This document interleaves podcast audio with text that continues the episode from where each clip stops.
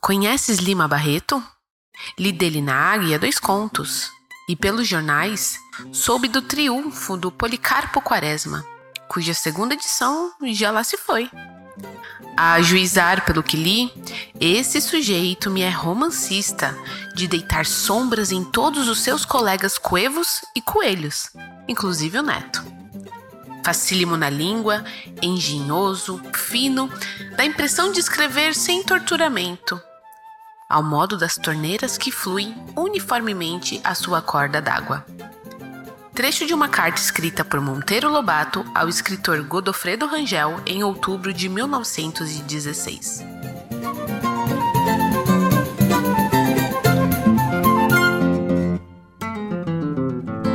Sejam bem-vindos ao Veio na Maré.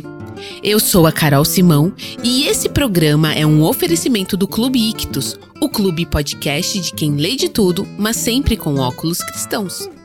No programa de hoje, vamos conhecer um pouco mais da vida e obra do jornalista e escritor brasileiro Afonso Henriques de Lima Barreto, mais conhecido como Lima Barreto.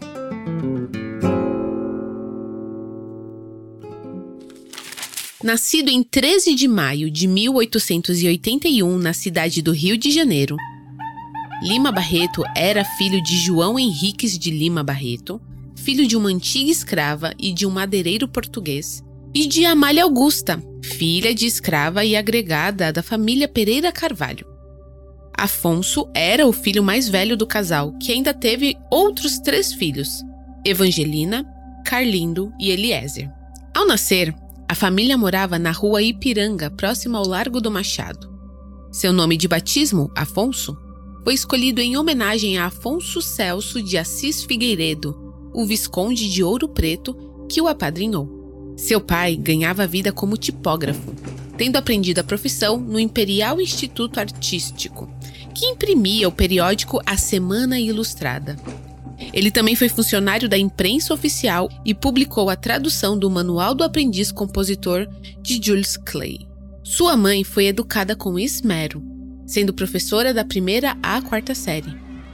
Ela faleceu quando Afonso tinha apenas seis anos, e João Henriques trabalhou muito para poder sustentar os quatro filhos. No dia 13 de maio de 1888, quando a princesa Isabel assinou em praça pública a Lei Áurea, entre as pessoas que comemoravam a abolição estava o menino Lima Barreto, que completava apenas sete anos de idade naquele dia. Guiado pela mão do pai, via uma multidão de escravos que aguardava a liberdade. Muitos anos mais tarde, essas recordações marcaram sua obra. Por ser afilhado do Visconde de Ouro Preto, Afonso cursou o secundário no Colégio Pedro II.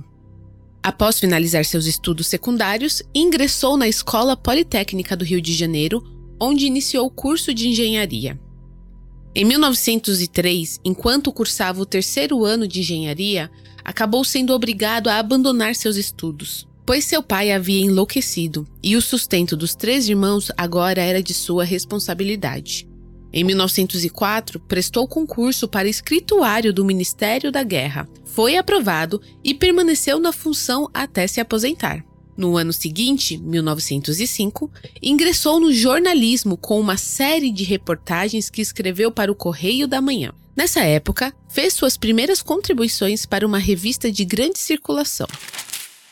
Em 1907, Lima Barreto fez suas primeiras contribuições para uma revista de grande circulação, ao se tornar secretário da Fonfon. Contudo, sua estadia na revista não durou muito.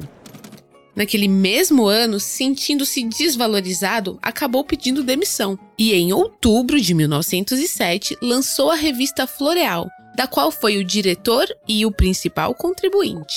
Além dessas, Barreto também contribuiu para revistas ABC, e Careta. Nelas, publicou diversos romances, sátiras, contos, crônicas e uma vasta obra em periódicos, principalmente em revistas populares ilustradas, e também em periódicos anarquistas do início do século XX. Sua obra está impregnada de fatos históricos e de uma perspectiva da sociedade carioca. Ele sempre analisou os ambientes e os costumes do Rio de Janeiro e fez uma crítica à mentalidade burguesa dessa época. Em 1911, publicou o romance Triste Fim de Policarpo Quaresma, nas páginas do Jornal do Comércio, pagando do próprio bolso a edição em livro lançada em dezembro de 1915. Nessa época, tornaram-se mais agudas algumas crises de alcoolismo e depressão do escritor, o que provocou a sua primeira internação no hospício. Após se recuperar, colaborou com a revista ABC, publicando alguns textos em periódicos de viés socialista. Passado alguns anos da primeira internação devido ao alcoolismo, seus problemas de saúde pioraram e Lima Barreto acabou se aposentando em 1918. No ano seguinte, 1919, publicou o romance Vida e Morte de M.J. Gonzaga de Sá, pela editora Revista do Brasil, de Monteiro Lobato.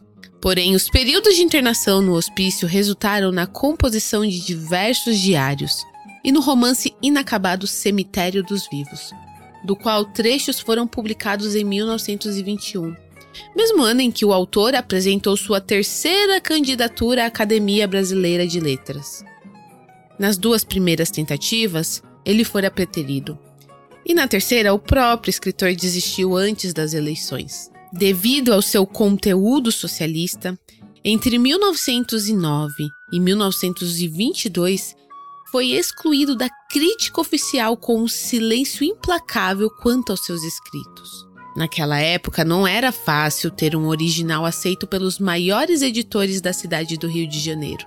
E ele, como outros, apelaram por publicações em Portugal, tendo sido sua obra Recordações do Escrivão Isaías Caminha seguido esse caminho. Sua posição combativa e sua crítica contundente custaram-lhe a marginalidade e a indiferença da elite cultural. Esse comportamento de seus pares temporais encontra-se refletido no fato da descoberta e valorização de sua obra apenas após a sua morte. Fato que pode facilmente ser associado à sua afirmação em artigo público em junho de 1922 à revista Careta. O Brasil não tem povo, tem público. Lima Barreto sempre procurou escrever brasileiro, com simplicidade. Para isso, teve que ignorar muitas vezes as normas gramaticais e de estilo, provocando a ira dos meios acadêmicos e conservadores. Com uma linguagem descuidada, suas obras são impregnadas da justa preocupação com os fatos históricos e com os costumes sociais. Lima Barreto se tornou uma espécie de cronista e um caricaturista se vingando da hostilidade dos escritores e do público burguês. A maior parte de sua obra foi redescoberta e publicada em livro após a sua morte, por meio do esforço de Francisco de Assis Barbosa e outros pesquisadores, levando a ser considerado um dos mais importantes escritores brasileiros da fase pré-modernista da literatura. Lima Barreto faleceu no Rio de Janeiro no dia 1 de novembro de 1922, com apenas 41 anos.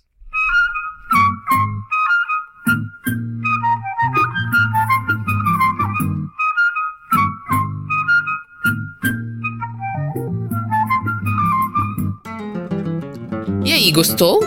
Então não se esqueça de assinar nosso podcast no seu agregador de áudio favorito, curtir e compartilhar este e outros episódios. Até a próxima, pessoal!